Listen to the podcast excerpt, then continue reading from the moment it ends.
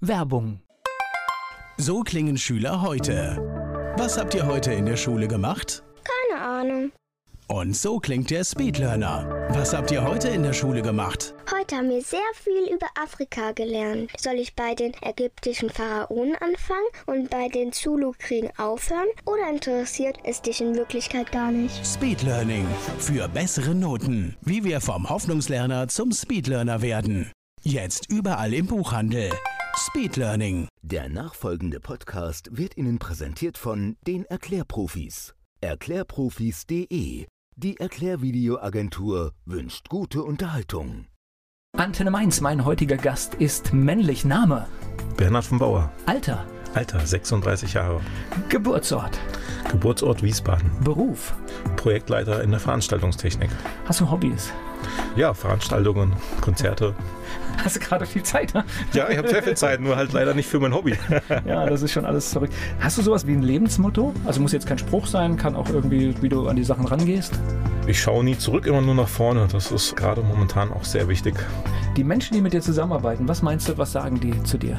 Die sagen, ja, zuverlässig, zielstrebig und immer gut informiert. Bernhard von Bauer hier zu Gast bei Antenne Mainz. Bernhard von Bauer hier zu Gast bei Antenne Mainz. So, ein Wiesbadener Bub, auch in Wiesbaden aufgewachsen? Ja, auch in Wiesbaden aufgewachsen, wohne aber mittlerweile hinter Mainz. Das heißt aber, Kindheit, Jugend war alles Wiesbaden? Genau. Wo genau? In Wiesbaden-Nordenstadt.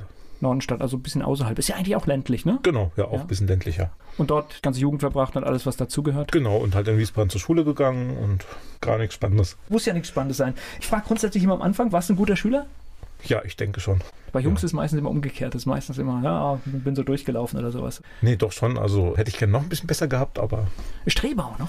Ja, so ein bisschen Streber muss, muss man ja auch mal sein, ne? Aber Physikleistung war dann doch die falsche Wahl. Die hat mir das dann verhagelt. Das heißt also, erst in Nordenstadt zur Schule, dann ging es irgendwie nach Wiesbaden in die Stadt wahrscheinlich. Genau, richtig. Wo warst du? Das war das Gutenberg-Gymnasium. So, und wir wissen jetzt schon Abitur, hast du schon verraten, ne? Ja, indirekt schon, ja. Also habe mich bis zum Abitur durchgeprügelt und dann ein bisschen was studiert. Das habe ich alles nicht fertig gemacht, weil mir parallel dann schon mein jetziger Beruf in die Quere kam sozusagen. Und Warum dann Physik? Ja, Physik, weil mich Physik eigentlich immer irgendwie interessiert hat. War nur dann komplizierter, als ich es mir vorgestellt habe. Ist dann doch mehr Mathematik, ne? Ja, so ganzen Herleitungsgeschichten, das war alles nicht so mein Fall. Ne? Okay. Also ich war mehr so der Praktiker, ich wollte immer direkt was damit machen können. Und wenn du dann da zwei Stunden dran knabbern musst, um zu verstehen, warum das jemand anders schon mal für dich verstanden hat, war nicht mein Thema. Was hast du dann studiert? Ich habe dann ein paar Semester Wirtschaftsingenieur studiert in Karlsruhe und habe danach ja ein paar Semester damals noch elektronische Fernsehtechnik und Medien hier in Rüsselsheim studiert. Das ist dann ja umgewandelt worden. Ging dann ja mit dieser Zugeumstellung von Diplom auf Bachelor und so weiter, ging das dann in eine andere Richtung, mehr elektronisch. Und dann hatte sich das für mich so mit Veranstaltungstechnik als Ziel daraus auch so ein bisschen erledigt. Hast du das erste Studium fertig gemacht oder? Nee, also fertig gemacht genau, habe so ich davon nichts. Ach stimmt, hat ja schon gesagt. Genau, ich habe halt so von einem so drei, vier Semester mitgenommen und habe dann gesagt, nee, ist alles nichts für mich. Ich mache jetzt einfach das, was mir am meisten Spaß macht. Und das waren halt Veranstaltungen, Veranstaltungstechnik. Okay, das heißt, du bist dann irgendwann nach Karlsruhe gegangen, hast angefangen zu studieren, hast aber dann irgendwie beim zweiten, dritten Semester gemerkt, nee, lass mal. Genau, bin dann zurück nach Wiesbaden, habe dann hier noch versucht, ein bisschen zu studieren, gesagt, okay, dann mache ich jetzt hier halt elektronische Fernsehtechnik, den Studiengang fertig, das kriege ich dann irgendwie als Meister Veranstaltungstechnik anerkannt und dann wurde das mittendrin umgestellt auf Bachelor, war dann mehr Richtung Medien, Elektronik und dann ja, war auch die Möglichkeit nicht mehr da, dass ich das dafür hätte mitnehmen können. Dann habe ich das auch relativ schnell gelassen. Man muss auch nicht alles zu Ende bringen, bin ich ein ganz großer Freund. Nee, wie heißt es so schön, ne? Wer A sagt, muss nicht unbedingt B sagen, wenn er erkennt, dass A falsch war. Also. Ich glaube, da gibt es auch nur so zwei Typen. Es gibt die Typen, die haben was angefangen und sagen, jetzt mache ich diese Ausbildung, jetzt mache ich dieses Studium fertig, weil ich will den Zettel haben. Und dann gibt es halt so Leute, da zähle ich mich auch dazu, die dann halt sagen, nö, du, ich habe alles gesehen und ich brauche es nicht. Also für mich brauche ich jetzt nicht irgendwie die Bestätigung, dass ich irgendwas gemacht habe. Nee, also ich bin da eher auch immer ergebnisorientiert. Also mir war immer wichtig, dass man damit irgendetwas machen kann, erreichen kann und nicht das, was da jetzt auf dem Papier steht. Das ist bei mir da genauso. Und es interessiert ja auch irgendwann keinen mehr. Ich meine auch nach, nach dem Abitur, ne? Du wirst dein Leben lang in der Schule aus Abitur gepolt und sobald du am Studieren bist, fragt dich nie wieder jemand danach, ne? Und alles, was du dann vorher noch extra gemacht hast, Leistungskurse zur Vorbereitung aufs Studium, machst du eh nochmal von vorne. Schön gesagt. Das heißt, du hast dann dich selbstständig gemacht oder hast du erst irgendwo nochmal gelernt oder nochmal in Betrieb reingeschaut? Nö, ich habe mich dann direkt selbstständig gemacht, auch weil ich parallel immer schon am Veranstaltungen organisieren war. Das war von den Abi-Partys bis sonst wohin. Und dann habe ich gesagt, okay, mache ich das gerade weiter. Ne? Und da ging das immer so nebenbei. Ist immer selbstständig gemacht, ist immer so eine Sache. Gab es deiner Familie Vorbilder? Das heißt, hast du die Selbstständigkeit erlebt? Nee, eigentlich gar nicht. Also Okay. ich habe da einfach beschlossen, okay, mir macht es am meisten Spaß, wenn ich frei gestalten kann, entscheiden kann, wie ich was mache und okay, probiere ich jetzt mal aus. Und dann hat das ganz gut funktioniert. Also war auch viel mit dabei, auch als DJ unterwegs gewesen und das lief dann ein paar Jahre so und dann gab es irgendwann dann den nächsten Schritt in die Veranstaltungstechnik. Das heißt, im Prinzip ein erfolgreiches Unternehmen aufgebaut. Was habt ihr gemacht, als es noch Veranstaltungen gab? Deswegen ist als es ist noch, die Frage. ja, als es noch Veranstaltungen gab, haben wir logischerweise Veranstaltungstechnik gemacht mit einem Schwerpunkt auch Industriebereich, also auch Daueraufträge über zwei, drei Jahre hinweg, auch im Agenturbereich viel, also jetzt auch nicht so klassisch nur Konzerte und Rock'n'Roll, sondern es war schon sehr genreübergreifend. Das heißt, wenn ich auf eine Veranstaltung gehe, was weiß ich, das kann ein Kongress sein, da wird Licht gebraucht, da wird Ton gebraucht, eigentlich alles, was irgendwie, das war euer Part. Genau, also sowas zum Beispiel. Wir haben aber halt auch komplette Settings für Events entworfen, haben dann auch Bühnenbild mitgemacht und alles, was dann halt benötigt worden ist, auch an Sonderanfertigungen. Also haben wir dann auch selbst produziert und gebaut. Also von daher, das hat uns auch immer gereizt, beziehungsweise mich natürlich extrem gereizt, weil kein Event war dasselbe. Immer andere Herausforderungen, andere Lösungen. Und das macht den Beruf auch so spannend, jeden Tag wieder mit anderen Leuten zu tun, andere Locations. Und nicht Ähm, nur jeden Tag, auch jeden, jeden Abend, jede Nacht. Ne? Genau, also auch, genau, auch also- die, die Uhrzeiten sind ja auch sehr. Ja, aber das unterschiedlich, ist halt alles eine extreme Abwechslung. Natürlich, klar, ist auch eine Belastung, aber man kann sich da halt in vielen Sachen verwirklichen. Und mein Albtraum war halt immer so ein Bürojob, 9 to 5 irgendwo sitzen und auf die Uhr gucken, wann ist jetzt Feierabend. Das war das, was ich für mich nie wollte. Ne? Und das ist natürlich in einem Veranstaltungssektor ja so nicht gegeben. Gleich geht's weiter im Gespräch mit Bernhard vom Bauer. Bernhard vom Bauer ist in der Veranstaltungsbranche tätig, beziehungsweise momentan untätig. Er ist mein Gast hier bei Antenne Mainz. Bernhard vom Bauer ist in der Veranstaltungsbranche tätig, beziehungsweise momentan untätig. Er ist mein Gast hier bei Antenne Mainz. Das Unternehmen sitzt heute wo? Das Unternehmen sitzt heute in Wiesbaden wieder, also hat in Wiesbaden angefangen, war dann zwischendurch mal zweieinhalb Jahre in Bodenheim und ist dann wieder zurück nach Wiesbaden und sitzt da jetzt in Wiesbaden-Schierstein. Das heißt, Grund Wiesbaden einfach die, die besseren Räume oder Ja, also einfach die besseren Räumlichkeiten auch. Unser Kundenumfeld ist mehr in der Ecke und daher letztlich auch man gerade von Schierstein aus ganz schnell über die andere Rheinseite ist, wenn die Brücke mal funktioniert und fertig ist. Dann das ist nur einer der Bausteine, die wir heute vielleicht auch noch aufmachen können. Nein, Die lassen wir weg, die lassen wir weg. Vieles funktioniert ja nicht so einfach, wie es soll. Ihr seid ja ein Familienbetrieb auch noch, ne? Bist ja nicht nur du, sondern das ist schon ein Familienbetrieb, ne? Kann Genau, also das ist ein Familienbetrieb und hatte auch mal mehr Angestellte als jetzt momentan. Aber ja, letztlich hängt da natürlich für uns ein bisschen mehr dran als nur der Arbeitsplatz. Also auch nicht nur finanziell, sondern einfach auch von den Zielen, die man so hat. Ne? Man plant ja damit und sagt, okay, nächstes Jahr möchten wir vielleicht an der an der Stelle stehen und dann das und das machen können. Und das äh, hat dann schon natürlich auch eine andere Dimension, als wenn man Angestellter ist. Du hast jetzt gesagt, nicht so viele Mitarbeiter gerade. Wie viel wart ihr in Höchstzeiten? Also in Höchstzeiten waren wir fünf bis sechs Leute und viele Freelancer, weil natürlich das meiste in unserer Branche läuft mit Selbstständigen wie Tontechniker, Lichttechniker, Rigger, Kameraleute und so weiter. Kann ich bestätigen. Das heißt, wenn man ein Event macht, dann kommt manchmal, wenn man unterschiedliche Unternehmen beauftragt, trotzdem Mhm. immer derselbe. So, das kann, das kann passieren und man sieht sich immer wieder irgendwie. Genau. Aber das Kernteam waren so fünf bis sechs Leute und Wobei natürlich ihr als Unternehmen für diese Selbstständigen total wichtig seid, weil das sind die Hauptauftraggeber. Das heißt, so ein Tontechniker ist darauf angewiesen, dass er von vielen Firmen gebucht wird für solche Geschichten und dass ihr dann da seid. Also das darf man auch nicht unterschätzen, auch wenn es jetzt keine feste Angestellter ist. Ja, nicht nur das, das ist umgekehrt ja genauso wichtig, weil heutzutage ist die Technik ja viel komplexer geworden, gerade auch durch die digitale Technik. Also Mischpulte im Ton- und Lichtbereich sind mittlerweile ja schon eigene Wissenschaften für sich. Und man selbst könnte sich vielleicht jetzt nicht jemanden leisten, der da so drin ist, dass der das Thema MFF beherrscht, weil man die Einsätze dafür gar nicht so konstant hat, dass man den jeden Tag damit beschäftigen kann. Als Solo-Selbstständiger ist er natürlich auf zehn verschiedenen Shows, sammelt da viel mehr Erfahrung.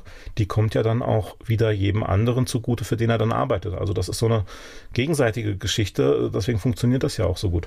Wo ich dich gerade da habe, ich habe vor kurzem gehört, da wollte ich mich noch beschäftigen, dass eine ganze Generation von Geräten gerade bei so Firmen wie euch dasteht und die wahrscheinlich niemals richtig draußen werden, weil wenn es wieder Veranstaltungen gibt, ist es technisch alles schon überholt. Ist das richtig?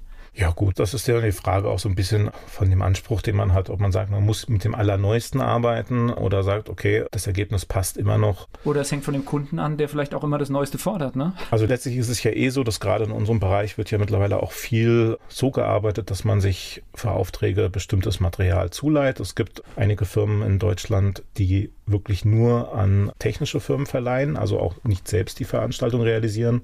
Das nennt man dann Dry Hiring. Und die haben natürlich immer einen sehr neuen Materialpark, den man dann natürlich viel günstiger für sich mieten kann für die eigenen Projekte, als wenn man selbst investieren müsste. Von daher ist das immer auch noch eine Maßnahme, wo man sagen kann, ich brauche jetzt in zwei Wochen das und das, fragt man an, kriegt man immer irgendwo her. Da ist also denke ich gar nicht die Notwendigkeit, dass man jetzt ein Lager vollstehen hat mit Sachen, die veralten. Also bei uns ist das nicht so. Lass uns mal ein Jahr zurückgehen in den März 2020. Wann war für dich der Tag, wo du gemerkt hast, jetzt mache ich für lange Zeit hier die Tür zu?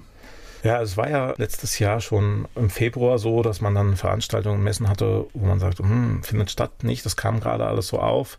Okay, ja, ja, ach, das geht ein paar Wochen ist das vorbei, egal. Und haben wir frohen Mutes immer weitergemacht und hatten ein größeres Projekt, die Internorga in Hamburg, eine Messe hauptsächlich im Gastrobereich. Und kommt ja alles zusammen. Da kommt alles zusammen. Und ja. dann haben wir natürlich, weil wir die Situation ja auch schon kannten, immer auf die Homepage von denen geschaut, in die Presseverteiler geguckt, ja, ziehen die da durch oder nicht. Und die ganze Zeit jeden Tag stand ein anderer Text. Wir machen das, es findet statt mit den und den Maßnahmen, Hygienespender und so weiter. Ja, und dann einen Tag vor Aufbaubeginn, als die Fahrzeuge schon geladen waren, wir hatten da, ich glaube, zwei 40 Tonner voll, der eine war sogar schon auf dem Weg, kam dann die Absage. Und da war uns klar, okay, wenn die so kurzfristig absagen, da ist der Schaden ja schon groß, weil ja auch eine Messe viel länger Vorbereitung hat. Die fangen ja zwei bis drei Wochen vorher an, die Hallen entsprechend umzubauen. Da ist der Rattenschwarz, der dranhängt, ja groß. Also wenn die das jetzt trotzdem eingehen, dieses Risiko, das abzusagen, dann muss das schon ein bisschen gefährlicher sein alles. Und dann kann man eigentlich auch davon ausgehen, dass alles andere hinten dran genauso jetzt gecancelt wird. Und so kam es innerhalb von zwei Wochen auch. Also wir hatten Mitte März hatten wir den gesamten Kalender leer für das Jahr. Ich kenne von Künstlern, wenn man denen spricht, das ist immer der Freitag der 13., wo sie auf dem Weg zum Auftritt waren und im Prinzip im Auto angerufen wurden. Ne? Kannst du umdrehen? Ja, ja bei uns Was? war das der vierte, dritte. Das hat sich auch so eingebrannt. Wir haben dann auch überlegt, ob wir dieses Jahr natürlich Jubiläum feiern. Haben wir dann gelassen. Eine kleine Feier höchstens. Oder via Zoom. Ja, da, darum ging es gar nicht. Da ging es ums Prinzip. Will man was feiern, was schlecht ist, ne? also. Aber das heißt, Anfang März realisiert man dann plötzlich, jetzt wird es irgendwie auch ernst. Das heißt, wenn ich keine Veranstaltung durchführen darf, dann habt ihr ja nichts zu tun. Ja, ja, klar. Also nicht nur das, sondern man hat ja auch schon Kosten, die entstanden sind für Vorbereitungen. Äh, man plant ja auch längerfristig. Und dann weiß man ja, okay, jetzt haben wir hier schon Kosten. Und dafür kommt ja aber erstmal kein Umsatz rein. Ja? Weil mein Auftraggeber, dem geht es ja dann genauso auf der anderen Seite. Das ist ja dann entweder Messebauer oder Messeveranstalter. Und die haben dann auch keine Einnahmen. Und dann war uns klar, okay, das wird so eine Geschichte, das wird noch viel mehr betreffen. Da ist das jetzt nur die Spitze vom Eisberg. Und wir haben dann natürlich sofort versucht, unsere Kosten runterzudrücken, so massiv wie es ging. Haben alles umgedreht, was nicht niedernagelfest war, und gesagt, brauchen wir das noch? Können wir das verkaufen? Was auch immer. Weil uns schon klar war, das ist kein Thema jetzt für zwei, drei Wochen. Das ist mal mindestens ein halbes Jahr. Ich sag mal, als Unternehmer ist man wahrscheinlich durchaus auch in der Situation, dass man sagt, okay, davon kann ich mich jetzt trennen, dass ich ein Fahrzeug kann ich wieder schnell beschaffen zur Not, wenn es meins ist. Das sind so, so ein paar Geschichten, aber ich sag mal, Räume, die man gemietet hat, Lagerfläche, die man gemietet hat, Versicherungen, das läuft ja alles weiter. Das läuft, das kann man ja nicht stoppen. Ja, stoppen kann man es nicht. Man kann natürlich darauf hoffen, dass das einem da entgegengekommen wird, dass man was gestundet bekommt, vielleicht auch Nachlass irgendwo bekommt. Und Aber Stunden bin ich ja schon dabei. Stunden ist ja keine Lösung für eine Zeit, für die man keine Einnahmen hat. Ja klar, aber erstmal hilft es natürlich, weil der Cashflow natürlich erhalten bleibt. Ja? Und das ist ja erstmal das Wichtigste, dass Konten gedeckt sind, dass man da nicht in, in Rücklassschriften läuft. Und da haben wirklich viele Leute mitgeholfen. Also es war eigentlich keiner, der gesagt hat, nö, habt ihr jetzt Pech. Jeder hat da gesagt, okay, wir können das machen, wir können das machen, unter der Voraussetzung das. Und das finde ich, das war die wirklich auch die positive Erfahrung hier jetzt nicht nur in unserem Netzwerk, sondern auch allgemein, dass das die Gesellschaft unheimlich stark gemacht hat, dass man da mehr aufeinander Acht gegeben hat, gesagt hat, okay, wie kann ich euch unterstützen? Das ist wirklich auch ein positiver Effekt, den wir so von vorher gar nicht kannten. Gut, so eine Situation war ja auch, glaube ich, in dieser Dimension noch nicht da. Es kam ja sehr schnell die Hilfen, also das, äh, die ersten Hilfen für diese Zeit März, April, Mai. Die staatlichen Hilfen wurden ja relativ schnell auf den Weg gebracht. Hat euch das irgendwie genutzt? Ja gut, das waren diese Soforthilfenprogramme, aber das war ja eigentlich auch eher ein Tropfen auf den heißen Stein, ne? weil da ging es ja um Beträge von, ich glaube, 10, 15.000, 20.000 Euro. Das mag jetzt immer erstmal viel klingen, wenn man das so hört, aber wenn man sich dann überlegt, was an Kostenstruktur dahinter steht, mit Mieten für Hallen, Gewerbeobjekte, Leasingfahrzeuge, Versicherungen, da kommt ja noch viel mehr hinterher, dann bei den meisten hat das noch nicht mal einen Monat gereicht. Ich wollte gerade sagen, also wenn du jetzt so diese Größe sagst mit fünf, fünf, sechs Angestellten und was du dann halt für Sachen noch brauchst, da ist man ganz schnell bei Fixkosten, die deutlich im fünfstelligen Bereich liegen im Monat. Das geht sehr schnell, ja. Ja, das geht total schnell. Da hat man auch kaum eine Chance von runterzukommen. Ne? Also klar, man kann die Leute dann in Kurzarbeit schicken. Das Kurzarbeitsgeld ist ja auch eine Maßnahme, die das wirklich unterstützt. Aber trotzdem hat man ja auch noch die Kosten, um den Arbeitsplatz als Sache jetzt zu erhalten. Also der Schreibtisch, der steht ja irgendwo, die Miete dafür, wo der steht, muss bezahlt werden. Das Internet für die Büroräume muss bezahlt werden. Ne? Also es sind alles so Sachen, wo am Ende dann ein heftiger Betrag rauskommt. Ja, den man auch, glaube ich, als Außenstehender manchmal unterschätzt. Und wenn man jetzt da einfach die Beträge hört, ist es oft, selbst wenn da große Hilfszahlungen geleistet werden, ist es oft trotzdem nur ein Tropfen auf den heißen Stein. Ja, total. Das ist vor allem auch ja bei jedem Unternehmen wieder unterschiedlich. Ne? Also gerade in der Veranstaltungswirtschaft sind wir ja extrem unterschiedlich besetzt, allein von den Gewerken her, von den verschiedenen Unternehmensformen, von den Unternehmensgrößen. Da hat jeder einen anderen Bedarf und das kann man von außen auch gar nicht einschätzen. Ich spreche gleich weiter mit Bernhard vom Bauer. Über den Beginn der Corona-Zeit habe ich gerade mit Bernhard vom Bauer gesprochen. Er ist Unternehmer aus Wiesbaden und wohnt in Rheinhessen. So, jetzt gibt es einen Punkt, man fängt dann irgendwann, okay, jetzt ist Schluss, dann räumt man das Lager auf, dann bringt man soweit alles in Ordnung. Irgendwann kommt der Punkt, wo man merkt, ich muss eigentlich gar nicht mehr im Büro sein. Ja, der Punkt, der kam relativ schnell, als man dann gesehen hat, ja gut, geh mal ins Büro und guck mal, so ob da E-Mails kommen, ich bearbeiten muss. Lüften. Ja gut, kamen keine E-Mails, okay, kann ich auch zu Hause machen. Ja, dann hat man gesagt, okay, dann reparieren wir jetzt alles, was kaputt ist. Irgendwann ist alles repariert. Jede Firma hat ja da irgendwo so eine Ecke, wo kaputte Sachen liegen, kaputte Kabel und die guckt man sich dann durch. Hat man auch irgendwann gemacht. Dann ist die Halle auch irgendwann schon das zehnte Mal gefegt und dann macht das irgendwann keinen Sinn mehr. Und ja, dann fällt man auch erstmal in so ein Loch und fragt sich halt auch, wie soll das denn jetzt weitergehen? Also, wo ist denn die Perspektive? Jetzt nicht nur finanziell, ne? Da bricht ja schon so ein bisschen einfach auch der Alltag in sich zusammen. Man weiß jetzt gar, gar, gar nicht, wo steht man da für sich. Ne? Für viele bricht auch ein Lebenstraum zusammen. Also das heißt, wenn, wenn man ja. wirklich sagt, dieses Unternehmen war, war der große Traum meines Lebens und man hat, sag ich mal, viele Jahre alles richtig gemacht und wird dann aus dem Business geschossen wegen einer Nummer, für die man gar nichts kann, dann glaube ich, kann das auch Verbitterung nach sich ziehen. Ja, das hat's. Ich kenne auch wirklich viele, die sehr, sehr verbittert sind und wo es auch wirklich ganz schwer ist, die wieder einzufangen und zu sagen, komm, das wird schon wieder. Dann kommt irgendwie die nächste schlechte Nachricht und dann nimmt die das gleich doppelt mehr mit. Aber das darf man gar nicht so weit an sich heranlassen. Ich habe das auch nicht gemacht. Ich habe bestimmt auch mal zwei, drei Tage gehabt, wo ich da ganz schräg drauf war, aber ich habe dann für mich entschieden, okay, ich mache mir jetzt keine Gedanken mehr, wie das alles weitergeht. Ich versuche mich jetzt nach vorne zu orientieren und versuche irgendwie das in Arbeitszeit umzubauen, die vielleicht dazu beiträgt, dass es weitergeht. Du und deine Frau, ihr lebt von dem Geld, was ihr aus dem Unternehmen entnommen habt oder die Gehälter, die ihr euch gezahlt habt. Und ihr müsst ja trotzdem irgendwie schauen, Geld zum Leben zu haben, ne? Ja klar, wir haben dann natürlich auch unsere Gehälter runtergefahren und auch geguckt, dass wir mit dem Notwendigsten klarkommen. Das ging auch irgendwie ganz gut. Ist halt nicht toll, aber es geht irgendwie. Gut, die Betonung liegt auf irgendwie, ne? Das heißt, man kommt halt irgendwie zurecht, schränkt sich ein und auch in dem Bereich dann halt nur das Nötigste. Ja, ich meine, bei Kindern kann man halt schlecht sagen, nur das Nötigste, ne?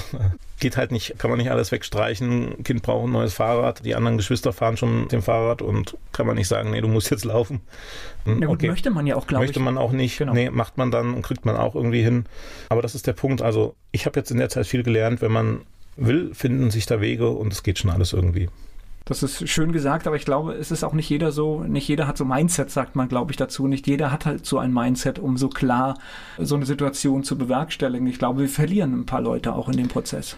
Ja klar, wir haben einige natürlich auch verloren, die sich ja einen anderen Job auch suchen mussten, die dazu gezwungen waren. Das hat man natürlich hauptsächlich im Bereich der Solo-Selbstständigen, weil die ja auch so ein bisschen durch das Raster der sozialen Sicherungsmaßnahmen fallen. Ne? Also muss ich das ja so vorstellen, die ganzen Geschichten Grundsicherung, Arbeitslosengeld, die sind ja alle darauf ausgelegt, was denn normale Angestellte als Nettoverdienst am Ende hat. Daran orientiert sich das. Und jetzt ist ja ein Selbstständiger nicht netto Arbeitnehmer, sondern brutto Selbstzahler. Also er bezahlt ja seine Krankenversicherung selbst, er muss die ganzen Steuern selbst abdrücken, ähm, hat natürlich einen viel höheren finanziellen Aufwand, kriegt aber trotzdem ja nur dasselbe, wie als wenn er Angestellter wäre. Das heißt, da fehlt ihm immer noch mal mindestens die Hälfte. Und ja, klar, da hat man keine andere Chance, gerade wenn man Kinder hat, sucht man sich einen Job, macht irgendwas. Manche haben auch was Gutes erwischt und sagen dann, okay, jetzt bin ich hier safe, warum soll ich denn in die Branche zurückgehen? Könnte ja nochmal passieren. Also das gibt es durchaus Leute, die halt handwerklich begabt sind, die haben durchaus jetzt auch einen Jobwechsel gemacht, habe ich auch schon gehört. Also mir hat mhm. schon ein Bekannter aus dem Veranstaltungsbereich gesagt, der hat halt echt einen verloren, der hatte eine Elektrikerausbildung und der ist jetzt wieder in seinem alten Job und er hat ihm auch schon gesagt, er findet jetzt 9 to 5 ganz okay und kommt nicht mehr wieder. Ja, das, das habe ich von vielen auch gehört. Ich kenne auch einige, wo man dann auch mitbekommt, dass die so verzweifelt sind, dass die auch nicht mehr erreichbar sind. Die kriegt man nicht mehr. Die sind einfach komplett abgetaucht, weiß keiner, wo die sind. Urlaub ist ja momentan nicht so möglich, also man kann ja schlecht einfach mal schwierig abhauen. Ja. Die ziehen sich komplett zurück, die gehen an kein Telefon mehr, die melden sich gar nicht mehr, kann man hinschreiben, E-Mails anrufen. Dann hört man über Dritte nochmal irgendwann, ja, ja, den habe ich neulich mal gesehen, ja, den gibt's noch, ist so ein bisschen beruhigt, aber das macht halt auch was mit jemandem. Ne? Also es geht ja auch um Vorgänge, die gehen so ein bisschen ja auch über das eigene Begriffsvermögen hinaus weil das ja eine höhere Gewalt ist, die man sich nicht mehr erklären kann, die kann man nicht einschätzen. Die Folgen hatte noch keiner von uns, das kennt niemand. Ja? Und so ein Krisenzustand, so einen dauerhaften Krisenzustand, natürlich auch noch verbunden mit den ganzen persönlichen Einschränkungen, das führt bei vielen natürlich dazu, dass sie dann einfach wirklich Game Over sind. Und ich glaube, also so ist mein Eindruck, ich sag mal, in den ersten zwei, drei Monaten war das alles neu und ich glaube, man hatte auch großes Verständnis, wenn Sachen nicht sofort funktioniert haben von politischer Seite. Aber spätestens seit den Sommermonaten ist irgendwie auch die Erwartungshaltung mit dem professionellen Umgang mit der ganzen Geschichte irgendwie gestiegen und ich glaube, zumindest nach meinem Gefühl, also gerade deine Branche wurde da massiv enttäuscht. Ja, ich meine, wir haben ja jetzt die Situation, wir sind ja jetzt schon mehr als ein Jahr in dem Ganzen drin.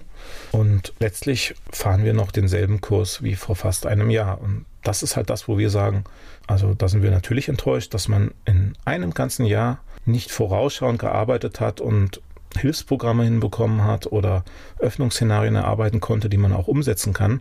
Wir stehen jetzt immer noch vor denselben Fragen wie letztes Jahr. Und das ist natürlich ja, extrem schädlich. Ja, also ich könnte jetzt hier noch das Feld Schule aufmachen. Auch da wird es zwar ein bisschen besser, aber auch da erlebe ich Dinge, wo ich sage, da dürften wir nach zwölf Monaten nicht mehr stehen. Also ich glaube, das Problem ist schon etwas größer, was wir haben. Gleich geht's weiter im Gespräch mit Bernhard vom Bauer.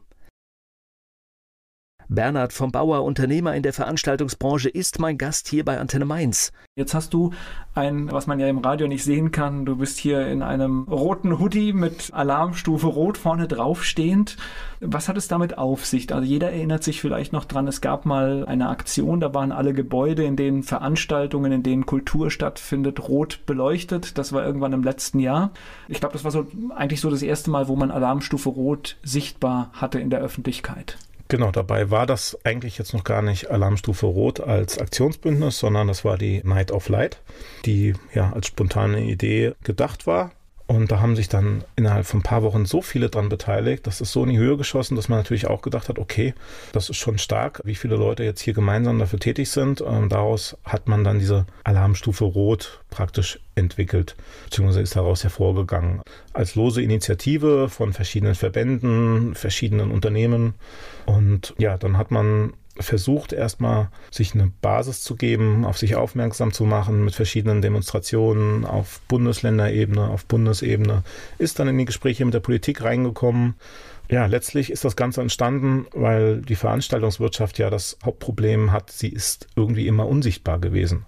Also unsichtbar in dem Sinne, wir bereiten ja denen, die auf der Bühne sichtbar sind, sozusagen die Bühne und das Licht und den Ton, sind aber selbst alle nicht sichtbar. Und genauso stellt sich Dann habt ihr einen guten ja. Job gemacht, wenn ihr nicht sichtbar ja, seid. So soll ja? es ja sein. Genau, also das heißt immer, immer wenn, wenn irgendjemand rumspringt und muss das Mikro richten oder, oder sonst was machen, dann ist ja schon der Mund, da ist was schiefgegangen. Aber in dem Moment, wo man euch nicht sieht, habt ihr einen guten Job gemacht. Genau, aber daraus erwirkt sich ja auch praktisch das Hauptproblem, weil wir sind es gewohnt, im Background zu bleiben. Wir sind niemand, wir sind alle keine Leute, die in den Vordergrund gehen und sagen, wir brauchen jetzt das und das und das. Das mussten wir auch lernen. Ja? Und wir wussten zum Beispiel selbst nicht, dass unsere Branche die fünft oder sechstgrößte in Deutschland ist, mit 130 Milliarden Euro Umsatz und über einer Million Beschäftigten.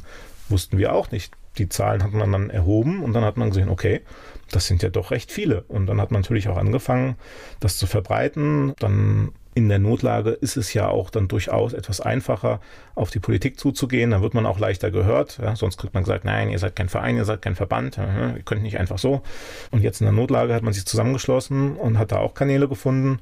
Ja, und dann ging das irgendwann in die ersten Hilfsprogramme, die dann auch immer weiter verbessert wurden, wo natürlich aber allerdings auch genauso viele durchgefallen sind. Ja? Und dann haben wir natürlich versucht, immer dafür zu sorgen, dass hier wieder verbessert wird, weiter verbessert wird. Aber ja, am Ende der Geschichte muss leider das Fazit stehen, dass man nicht allen geholfen hat sogar vielen nicht geholfen. Also ich meine, ich rechne das jetzt, wenn ich den Kulturbereich sehe, das ist äh, zum Teil halte ich das für eine Katastrophe. Da gehen wir schon in normalen Zeiten. Vor Corona sind wir oft mit der Kultur nicht gut umgegangen. Das zählt immer so als freiwillige Leistungen in den kommunalen Haushalten und das ist natürlich das Erste, was sobald Probleme auftreten, weg ist, ja? Ich meine, wir hatten ja vorhin schon angesprochen, dass unsere Branche ja hauptsächlich aus Solo-Selbstständigen besteht. Das muss ja jetzt nicht nur der Tontechniker sein, das ist ja genauso gut auch der Künstler ja, oder mehrere Künstler, die zusammen in einer GBR mit ihrer Band unterwegs sind als Beispiel. Aber 95 Prozent der Branche werden mit Sicherheit aus Solo-Selbstständigen bestehen. Das sind die Mehrheit. Und das sind natürlich aber auch wirtschaftlich als einzelner Faktor gesehen die kleinsten. Und die hat man zum großen Teil vergessen. Erschreckend, ne? Total erschreckend, ja. Auch wenn man überlegt, was da für Einzelschicksale dahinter sind, ja. Und auch Familien, weiß auch von Familien, die, die da dran kaputt gehen, die sich deswegen getrennt haben, weil die einfach nicht mehr wussten, wie machen sie weiter, wie kriegen sie das hin. Und das finde ich das einzige Dramatische. Also für Unternehmen sind die Hilfen soweit ganz gut aufgestellt. Das ist jetzt zwar auch nicht top, aber man muss, darf auch nicht vergessen, es gibt auch andere Länder in Europa, da gibt es keine Hilfe, da gibt es gar nichts. Und wir haben das Glück, dass es solche Hilfen gibt. Wir sind halt leider nur zu sehr auf Unternehmen ausgerichtet und die Solo-Selbstständigen sind eigentlich weitestgehend, bis man diese Neustarthilfe vor ein paar Wochen rausgebracht hat, sind die eigentlich vergessen worden. Gleich geht's weiter im Gespräch mit Bernhard vom Bauer. Über die Veranstaltungsbranche und die massiven Probleme dieser Branche spreche ich mit Bernhard vom Bauer hier bei Antenne Mainz. Jetzt hast du gerade geschildert, dass ihr die Größe eurer Branche euch gar nicht bewusst war, dass es die Netzwerke fehlten. Das heißt, man hat jetzt diese Krise und muss eigentlich für sich sprechen und auch für andere sprechen, aber eigentlich fängt man erstmal an, die Netzwerke aufzubauen. Ja klar, wobei das mit dem Netzwerken aufbauen, Netzwerk aufbauen, Netzwerken an sich selbst, das ging relativ schnell, weil man sich in der Branche auch ganz gut kennt. Und man hat das halt geschafft, in der Mutsituation sich relativ schnell auf eine Ebene zu bringen, auszutauschen und auch hatte keine Diskussion, nee, das macht der und der, sondern wir alle zusammen und los geht's. Das ging tatsächlich relativ schnell. Das hat mich selbst überrascht. Ja, allerdings ist es natürlich schwierig, das dann auch auf die Straße zu bringen und das auch nach außen hin zu zeigen. Wie zeige ich jetzt nach außen hin, dass wir viele sind? Das kann ich ja nur mit einer Demonstration machen, die natürlich unter Corona-Bedingungen sehr schwierig zu machen waren. Und oft halt nicht groß aussehen, es sei denn, man hält sich nicht an Regeln. Genau, so, ja. wir haben das halt hinbekommen. Äh, wir hatten in Berlin zwei Großdemos, die beide mit Maske und mit Abstand durchgeführt wurden. Die Leute haben sich auch alle zu 100 Prozent dran gehalten. Gab keinen einzigen, der das versucht hat, irgendwie zu torpedieren. Und ja, wenn dann da über 10.000 Leute auf der Straße laufen, alle mit Abstand, Maske, alle rot gekleidet und die dann vorm Brandenburger Tor an der Abschlusskundgebung vor der Bühne stehen und die ganze Straße des 17. Juni ist voll mit rot gekleideten Leuten, dann macht das Eindruck, auch bei der Politik und das hat es halt gemacht. So sind wir in die Gespräche reingekommen. So, jetzt kommen wir in das große Feld der Politik. Das erleben wir ja alle, wenn wir, wenn wir Nachrichten verfolgen, wenn diese, diese Runde da aus Ministerpräsidenten und Bundeskanzlerin zusammensitzt. Da werden sich tolle Sachen ausgedacht und dann geht es in die Zuständigkeiten und da kommt eine große Schwäche Deutschlands hervor, dass jedes Bundesland irgendwelche Regeln hat und so viele Leute mitreden. Das ist wahrscheinlich auch für euch ein Problem, weil ihr müsst ja eure Stimme ja 16 Mal erheben, wahrscheinlich 17 Mal erheben. Ja, also in der Tat ist es dann so, dass wir festgestellt haben, wenn wir jetzt direkt hinschreiben, zum Beispiel an ein Bundesministerium und ja, Kritik üben an einem Hilfsprogramm, was es entweder noch nicht gibt oder was nicht funktioniert, dann werden wir nicht gehört. Auch wenn viele andere hingeschrieben haben, sind sie auch nicht gehört worden. Wir haben dann gemerkt, dass wir das breiter aufstellen müssen und haben dann den Föderalismus, der ja momentan so ein bisschen als Nachteil der Pandemie gesehen wird, haben wir dann umgedreht zum Vorteil, indem wir über unsere verschiedenen Landesinitiativen, in fast jedem Bundesland gibt es eine Landesinitiative, die alle unterschiedlich heißen, aber alle haben am Ende die Alarmstufe Rot mitgetragen, dass man über die dann an das jeweilige Ministerium in dem Bundesland rangegangen ist mit den gleichen Inhalten und hat so geschafft, das zu synchronisieren, dass dann am Ende bei den Bund-Länder-Calls die gleichen Inhalte ankamen und dann fing an, sich da was inhaltlich zu bewegen. Das heißt aber, man muss tatsächlich 16 Mal sich positionieren, damit man dann zu einem einheitlichen Ergebnis in die richtige Richtung kommt. Ja, klar, das ist eine große Aufgabe. Wir haben es aber geschafft, da Arbeitsgruppen zu bilden, die dann die Ergebnisse erarbeitet haben. Damit konnten dann alle leben, waren dann inhaltlich damit einverstanden. Dann gab es eine Formulierung, die haben dann auch alle verbreitet. Und da haben wir gemerkt, okay, wir brauchen eine klare Struktur, eine klare Organisationsform, damit wir das auch so durchziehen können. Und das ist durchaus für viele Leute ein Vollzeitjob momentan. Das ist natürlich auch ganz gut, gerade wenn man nichts zu tun hat, hat man da eine Aufgabe, die ja auch für seine Mitmenschen wichtig ist. Aber auf der anderen Seite kommen wir alle nicht aus der Politik. Wir machen ja alle was ganz anderes. Und das ist natürlich dann auch irgendwo schon traurig, dass man sich da jetzt so einbringen muss, damit das überhaupt ansatzweise klappt. Hast du denn das Gefühl, dass ihr etwas erreicht habt? Hat sich was getan? Sind jetzt die Hilfsprogramme auch für eure Branche besser oder also sie sind in vielen Punkten deutlich besser geworden. Leider sind die Punkte, so wie wir sie vorgeschlagen haben, meistens nicht reingekommen, aber wir konnten zumindest verhindern, dass sie schlechter werden. Es gab nämlich auch durchaus Versuche, das eine oder andere Hilfsprogramm im Nachhinein aufzuweichen.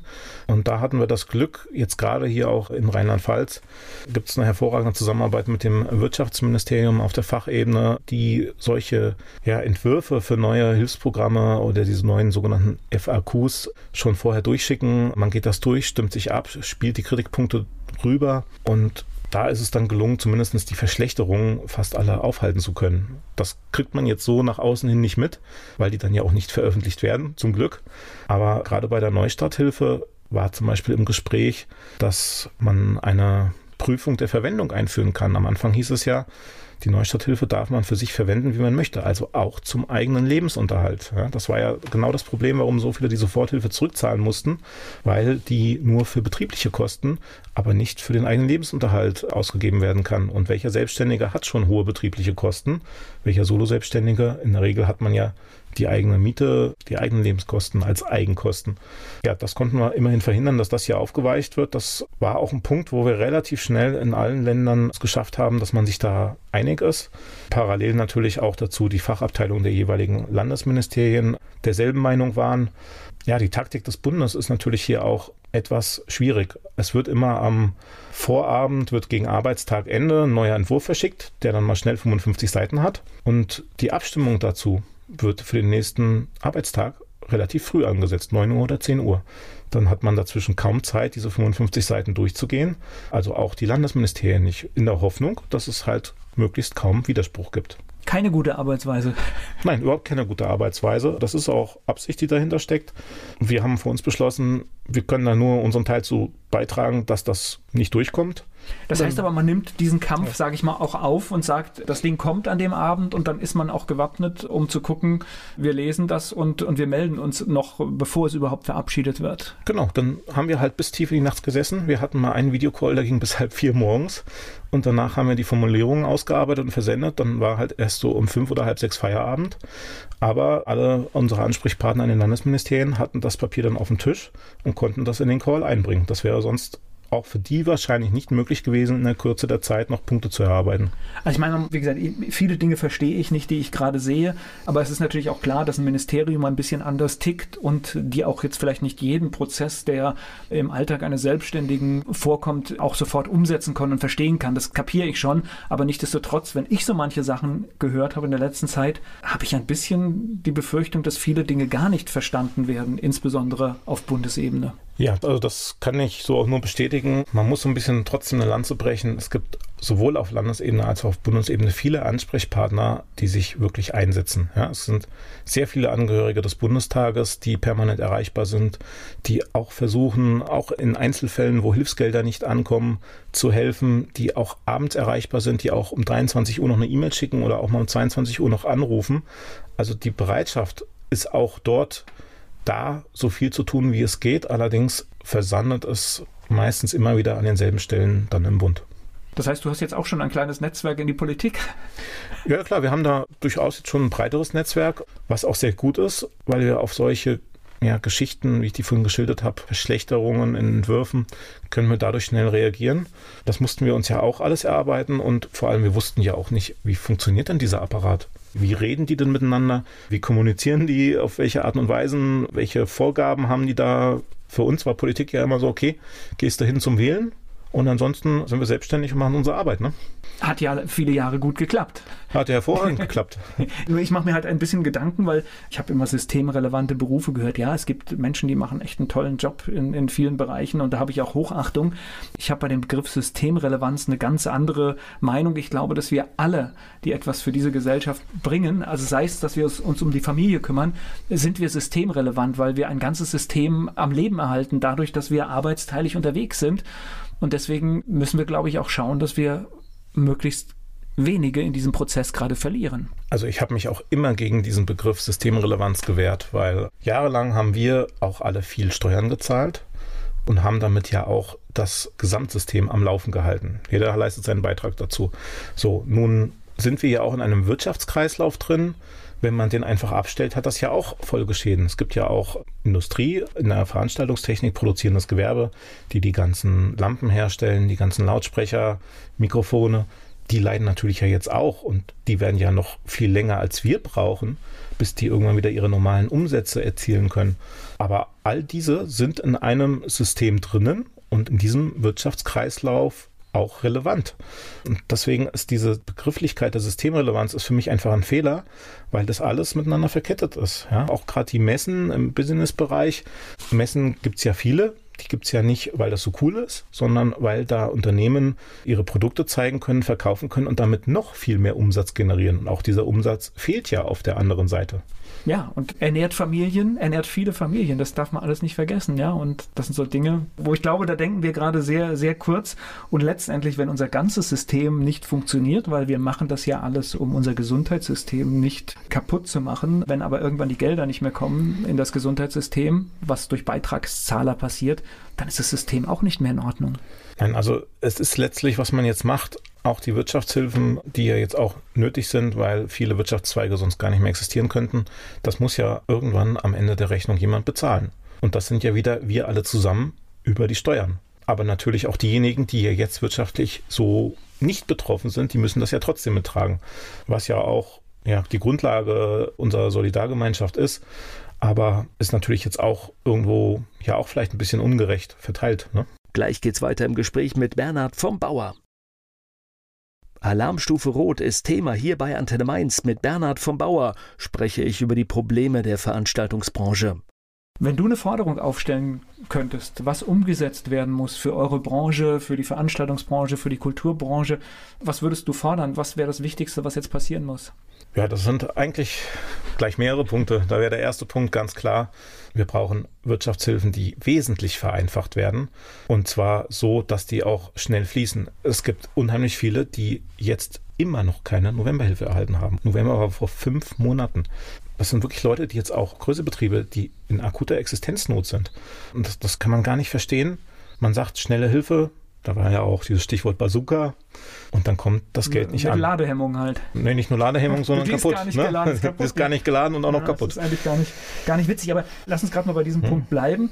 Habt ihr da irgendwelche Gründe gehört? Warum dauert das so lange? Das heißt, normalerweise, ich sag mal, da kommt ein Antrag, den prüft man und dann zahlt man aus. Ich sag mal, das ist behördlicher Alltag, wie er wahrscheinlich zuhauf bei uns vorkommt. Ja, es ist natürlich die Problematik, dass natürlich ja auch der deutsche Bürokratieapparat darauf ja auch nicht vorbereitet ist und der braucht ja dann immer ein halbes Jahr Vorlaufzeit, bevor er was Neues machen kann. Aber letztlich ist es auch so ein bisschen diese, ich sag mal, äh, typisch deutsche Mentalität, erstmal alle Formalitäten überzuerfüllen, bevor man überhaupt mit der eigentlichen Arbeit loslegen kann. Und ja, das ist hier das Problem. Man hat Hilfen, die pro verschiedener Hilfe eine Länge haben im Entwurf von 55 Seiten teilweise. Durch diese 55 Seiten kann sich keiner durcharbeiten. Das verstehen, verstehen die meisten Leute nicht. Und das muss man dann mit Steuerberatern machen. Das sind dann auch die einzigen, die die Hilfen beantragen dürfen. Und die sind natürlich massiv überfordert. Die haben ja ihr Geschäftsmodell so aufgebaut, dass sie zu 100 Prozent mit Buchhaltung und Jahresabschlüssen eingedeckt sind. Und jetzt kriegen die das alles on top. Also kenne ich nur durch, durch ein Gespräch mit meinem Steuerberater, der auch sagt, er kann, er macht diese Anträge, weil es sind Kunden von ihm betroffen, aber er sagt, er kann die gar nicht kostendeckend machen. Das heißt, er hat da eine feste Fallpauschale, die er berechnen darf. Und er sagt, er kann überhaupt nicht die Arbeitszeit ist viel mehr als das, was er dafür berechnen darf. Also auch da kurz gedacht einfach nur wieder. Also es hätte durchaus die Möglichkeit gegeben, unserer Ansicht nach, das möglichst einfach zu gestalten, dass man über einen Durchschnittsumsatz aus den letzten Jahren geht und prozentual davon etwas als Hilfssumme zur Verfügung stellt und dann festlegt, dass man sich im Nachhinein um diese ganzen Abrechnungen und Belegsachen kümmert. Das hat man genau umgekehrt gemacht, ja. Und das ist nicht nur für die Unternehmen selbst sehr aufwendig, weil man jetzt für einzelne Zeiträume ja fast schon eine Bilanz hinlegen muss, die man sonst nur einmal im Jahr machen muss. Aber das muss ja auch gegengeprüft werden auf der anderen Seite. Und das ist wieder in jedem Bundesland anders. Es gibt Länder, da machen das die Landesbanken.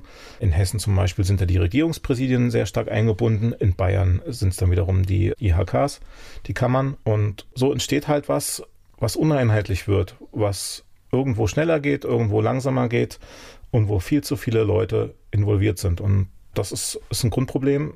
Es dauert einfach zu lange. Es ist zu kompliziert, viel zu aufwendig. Und dann ist ja die nächste Frage, wenn man dann irgendwann mal dieses Hilfsgeld so bekommen hat, ist ja immer noch nicht sicher, dass man das behalten darf, weil es kommen ja alle zwei Wochen irgendwelche Änderungen an diesen ganzen Hilfen und diese Änderungen gelten auch rückwirkend, auch wenn sie zum Nachteil sind. Hast du ein Beispiel für solche Änderungen? Ich will da jetzt nicht so viel in die Details gehen, das wird sonst endlos, aber Aber das ähm, heißt, ich, ich habe im guten Gewissen eine Hilfe beantragt und war berechtigt und durch eine Änderung bin ich drei Wochen später aus irgendeinem Grund nicht mehr berechtigt oder nur noch teilweise berechtigt. Das kann Genau, passieren. genau. Also es kann dir einfach passieren, dass in dem nächsten Entwurf statt und jetzt oder steht und damit bist du in dem einen Punkt raus. Dir werden irgendwelche Kosten nicht anerkannt. Du hast aber schon die Abschlagszahlung auf der Basis bekommen. Dann gibt es am Ende eine Abrechnung und man sagt dir, ja, zahl doch nochmal 3000 Euro zurück. Das kann passieren. Und das passiert auch bei Menschen, die halt letztendlich jeden Euro gerade brauchen und eigentlich gar keinen Spielraum mehr haben, was zurückzuzahlen, weil Also sie halt froh sind, dass ja, sie überhaupt das Geld zum Leben zu haben. Gleich geht's weiter im Gespräch mit Bernhard vom Bauer. Bernhard vom Bauer hier bei Antenne Mainz. Wir sprechen unter anderem über das Thema Wirtschaftshilfen für die Veranstaltungsbranche und da ist einiges nicht gut gelaufen in den letzten Monaten. Ich habe da sogar ein konkretes Beispiel von einer Medientechnikfirma. Die haben Novemberhilfe bekommen und hatten in dem Vergleichszeitraum November 2019 hatten sie ein Event auf einer Messe in Deutschland und der Kunde sitzt im EU-Bereich in einem anderen EU-Land. So, jetzt sollen die die gesamte Novemberhilfe zurückzahlen, weil man sagt, naja, das war ja ein Auslandsumsatz. In der Verordnung selbst dazu steht drin, dass ja der Vertrag, der Vertragsort, der Leistungsort muss in Deutschland liegen. Ist ja hiermit erfüllt.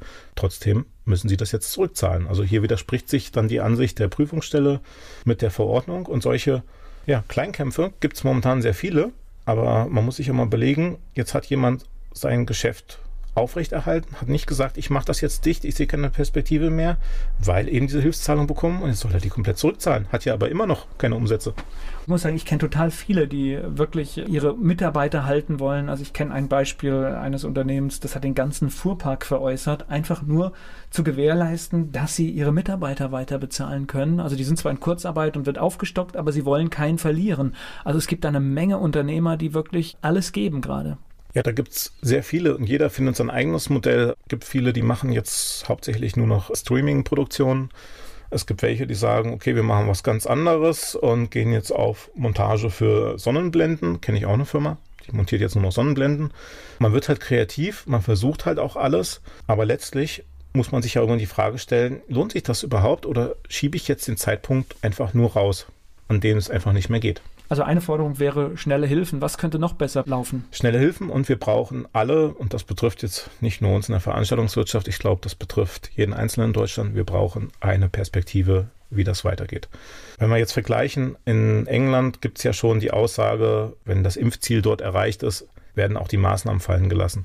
Diese Aussage gibt es zum Beispiel jetzt für Deutschland noch nicht, auch wenn also man. Auch USA. Also genau, USA haben äh, definitiv, gehen davon aus, dass sie ab Juli alles öffnen und freigeben können. Genau. So. Ja. in Deutschland ist man da ein bisschen vorsichtiger, weil man sagt, ja, wir wissen ja nicht, ob nicht noch andere Mutationsformen hier aufkreuzen. Aber so kann natürlich keine Planung stattfinden. Und jetzt gerade im Veranstaltungssektor lebt ja alles von der Planung. Eine große Veranstaltung, ein Festival, ein großes Konzert, eine Messe, das wird ja nicht zwei Wochen vorher geplant. Das wird ja teilweise bis zu zwei Jahre vorher geplant. Da sind viele Gremien dazwischen geschaltet, Behörden, Sicherheitskonzepte, Verkehrswege, Rettungswege, das wird alles durchgeplant, damit man das überhaupt machen kann. Und genau deswegen sind die Events, die ja in Deutschland stattfinden, auch so sicher. Das ist ja mit einer der sichersten und bestausgebildetsten Branchen, die wir haben. Und die muss planen können. Und das kann sie nicht, wenn sie nicht weiß, wann es wie auch immer wieder losgehen darf. Das heißt, eigentlich braucht es heute Entscheidungen, damit es nächstes Jahr auch wieder besser werden kann. Ja, also jetzt gerade, wenn wir uns die Festivalsaison nächstes Jahr angucken, sagen wir mal so ab Juni, Juli bis September. Die wir müssen, reden jetzt über 2022. Genau, ne? die müssen jetzt wissen, dass sie das nächstes Jahr machen können und dann können die anfangen zu planen. Der Punkt ist ja, in dem Moment, wo sie anfangen zu planen, entstehen ihnen Kosten. Da sind Planungsbüros beteiligt, Ingenieurbüros, viele Sachen, die da einfach gestellt werden müssen, Bauanträge teilweise ja sogar auch. Und ja, die gehen dann jetzt auch in Vorleistung, das sind sie jetzt alle schon ein paar Mal, und kriegen dann wieder auf die 12, wenn es abgesagt wird, und die bleiben nämlich auch auf den Kosten sitzen. natürlich sagen die jetzt zu Recht, ja, dann planen wir halt nichts mehr. Aber genau das wird dazu führen, dass, wenn es dann mal wieder losgeht, gibt es für uns kein Vorher wie nachher mehr sondern wir werden wahrscheinlich zwei bis drei Jahre brauchen, wenn wir überhaupt auf dieses Vor-Corona-Niveau zurückkommen wollen das ist ein schönes Beispiel, dieses Rauf- und Runterfahren, was halt so oft auch gesagt, jetzt fahren wir mal die Wirtschaft runter. Das ist noch, noch relativ leicht, also runterfahren, aber dieses Rauffahren ist natürlich keine Sache, das hast du jetzt schön geschildert. Ich kenne es auch aus der Gastronomie, wo auch jemand sagt, wenn ich nicht eine Perspektive habe, dass ich mindestens drei, vier Monate aufhaben kann, mache ich gar nichts bei mir, weil halt einfach die Kosten für das Hochfahren, die sind so immens, da muss ich eine Zeit lang geöffnet haben. Ja, es ist ja nicht nur das, es ist ja auch so ein bisschen ein anderer Faktor noch. Man hat jetzt beigebracht bekommen, dass es negativ behaftet ist, auf ein Konzert zu gehen mit anderen Leuten, die ja. direkt neben einem stehen, die schwitzen ohne Maske da sind. In der Gastronomie so ähnlich. Und ich denke, es wird viele Leute geben, die sich natürlich jetzt schon indirekt an diese ganzen Maßnahmen so gewöhnt haben, dass die da auch erstmal wieder Berührungsängste haben. Da muss man wieder Vertrauen aufbauen. Also es wird wieder erstmal kleinere Veranstaltungen geben, dann gibt es wieder größere. Das wird so Stück für Stück wieder so ein bisschen wie Laufen lernen wahrscheinlich, ja? Naja, es wurde ja auch, das muss man ja auch ganz offen sagen, es wurde ja auch eine große Angstwelle erzeugt. Ich glaube, es gibt auch Menschen, die werden auch in Zukunft Angst haben, auf Veranstaltungen zu gehen, wo mehr als 20 Leute sind. Ja, das kann durchaus passieren. Ja? Und das wird ein nicht zu unterschätzender Faktor. Da muss man viel Vertrauensvorschuss erarbeiten. Man wird auch, denke ich, vielleicht noch die eine oder andere Sicherheitsmaßnahme beibehalten. Die Locations, die sich das leisten können, die machen vielleicht erst einmal ein bisschen mehr Abstand zwischen den Stühlen. Die Desinfektionsmittelspender bleiben stehen. So Sachen. Aber das kann man jetzt momentan ja auch gar nicht ausprobieren. Es gibt ja noch nicht mal die Möglichkeit, wenigstens eine kleine Veranstaltung durchzuführen, wenn dann überhaupt als Modellversuch.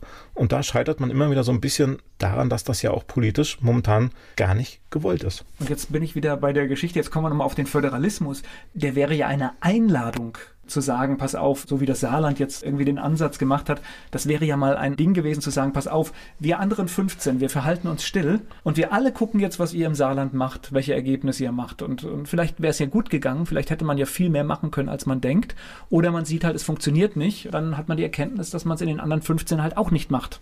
Also es ist ja bei uns sogar so ein bisschen moderat anders. Wir wissen ja, dass das funktioniert, weil wir wissen, wir können Events so sicher planen und aufsetzen, dass da niemand zu Schaden kommt. auch mit Corona als ansteckendes Virus. Das bekommen wir hin.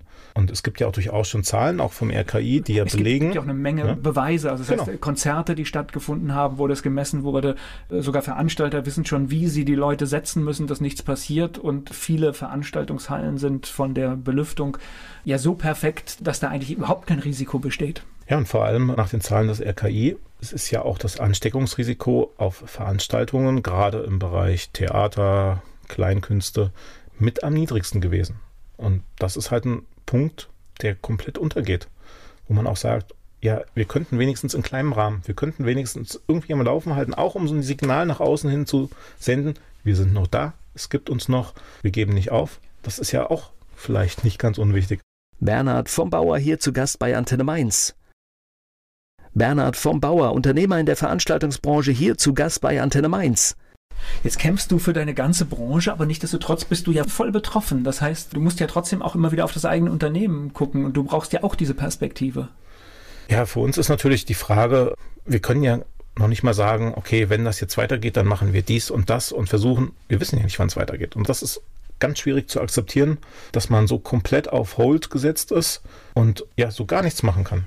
Also wirklich überhaupt nichts. Man kann, würde ja gerne irgendwas machen, was was bringt. Kann man nicht. Natürlich sind wir in vielen Gesprächen mit lokalen Behörden und versuchen dort Überzeugungsarbeit zu leisten, dass man einen Modellversuch zulässt.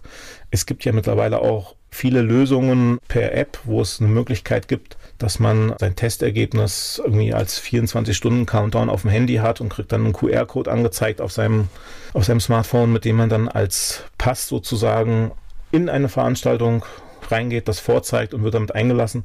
Es gibt all diese Möglichkeiten. Ja? Also die Luca-App ist ja so ein Ding, was so rumgeht, was privatwirtschaftlich entwickelt wurde und auch funktionieren würde. Ne? Genau, also Luca ist ein Beispiel. Es gibt natürlich noch mehrere andere Apps. Mhm. Konkret zum Beispiel PassGo heißt die App, die mehr jetzt hier in Richtung Einlasssteuerung ausgelegt ist. Testergebnis transportieren und Einlasssteuerung mit integrierter Kontaktnachverfolgung. Die meisten anderen Apps konzentrieren sich auf das Thema Kontaktnachverfolgung.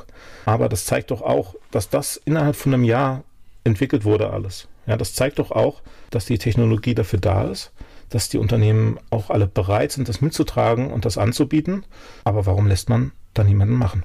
Ja, die Frage können wir einfach mal so im Raum stehen lassen. Und vor allen Dingen, ich glaube, wir müssten uns auch mal angewöhnen, dass wir von anderen Ländern auch mal lernen, ne? weil es gibt ja Beispiele, wo Dinge sehr gut organisiert werden. Und ja, das schauen wir uns nicht ab. Ja, ich meine, natürlich möchte niemand die Verantwortung dafür übernehmen, wenn man so ein Event macht und dann hat man danach irgendwie ein Superspreader-Event daraus gemacht. Ja? Aber wenn man sich an alle Vorgaben hält, Abstand, Maske und dann noch den Test macht, dann kann man ja zu 99,4, 5, 6 Prozent ausschließen, dass da irgendwas passiert. Und das ist eine deutlich höhere Zahl, als wir momentan in jedem anderen Sektor haben. Und überdies betrifft das ja jetzt nicht nur Veranstaltungen, sondern das sind ja Lösungen, die sind in der Gastronomie umsetzbar, die sind für ein Fitnessstudio umsetzbar, die sind für eine Schule umsetzbar, die sind überall im öffentlichen Raum umsetzbar.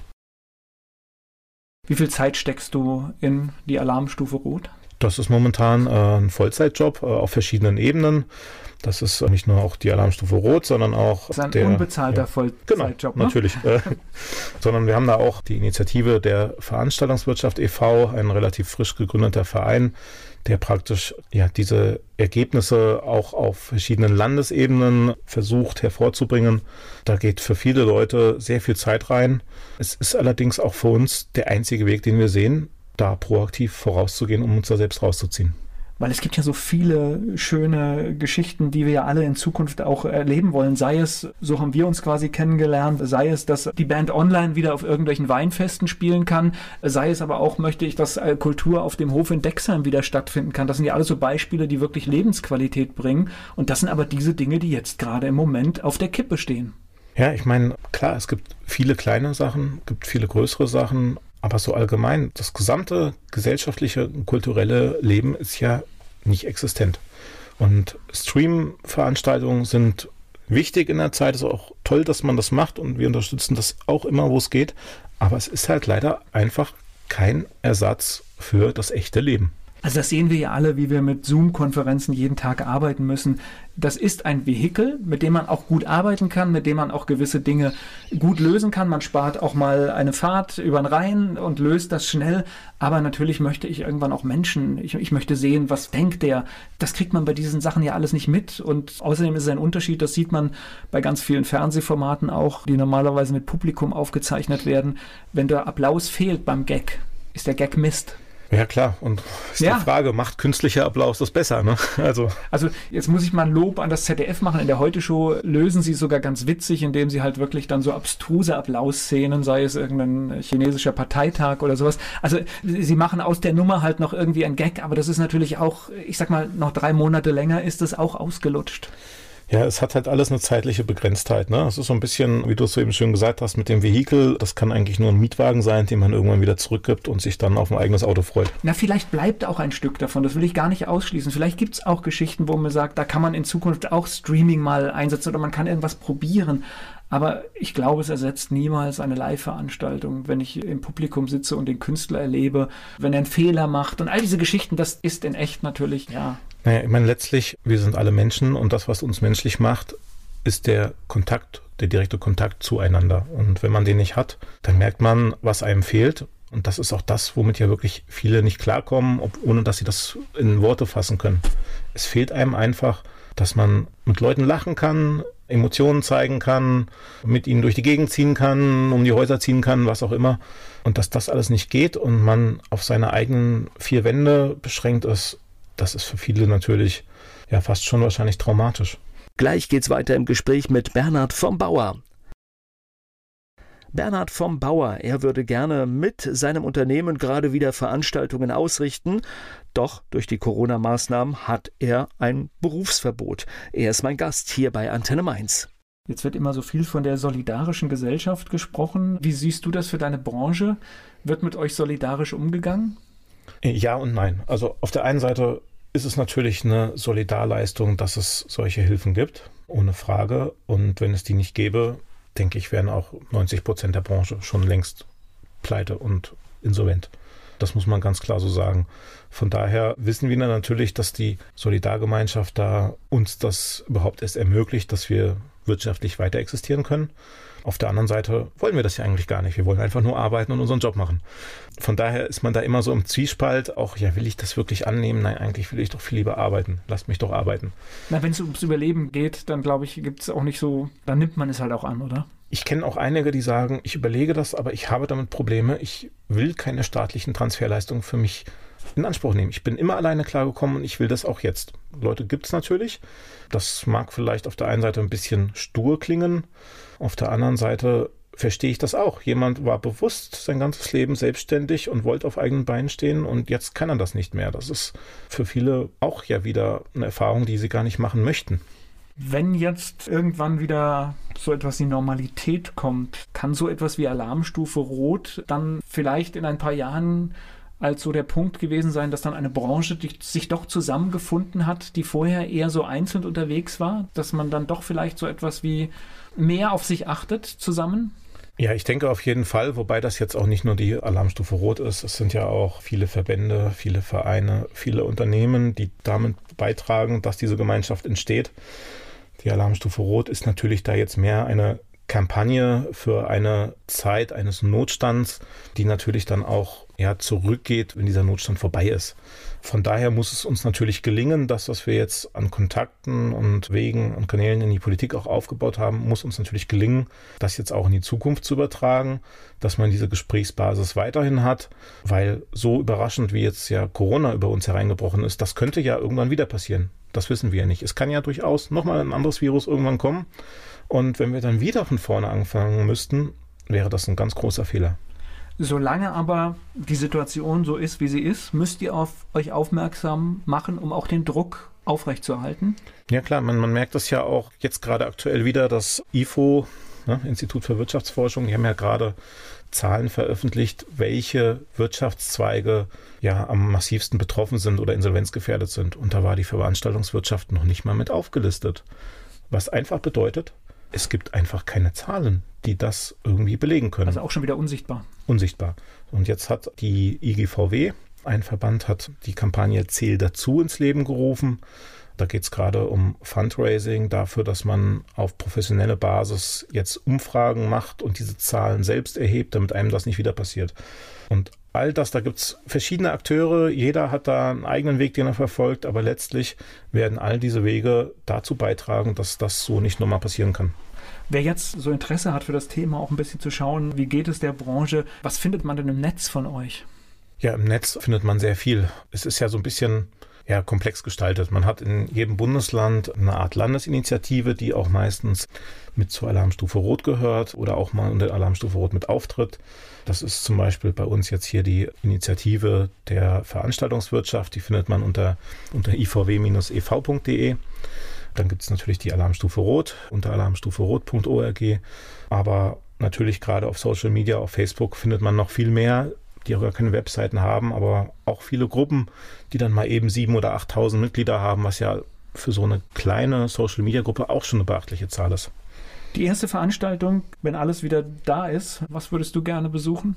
Das ist mir total egal. Hauptsache, Hauptsache, Hauptsache live, Hauptsache echte Menschen und ja, Spaß haben, schönen Abend haben. Ich danke dir für die Einblicke. Ja, ich danke dir. Werbung so klingen Schüler heute. Was habt ihr heute in der Schule gemacht? Keine Ahnung. Und so klingt der Speedlearner. Was habt ihr heute in der Schule gemacht? Heute haben wir sehr viel über Afrika gelernt. Soll ich bei den ägyptischen Pharaonen anfangen und bei den Zulu-Kriegen aufhören? Oder interessiert es dich in Wirklichkeit gar nicht? Speedlearning. Für bessere Noten. Wie wir vom Hoffnungslerner zum Speedlearner werden. Jetzt überall im Buchhandel. Speedlearning.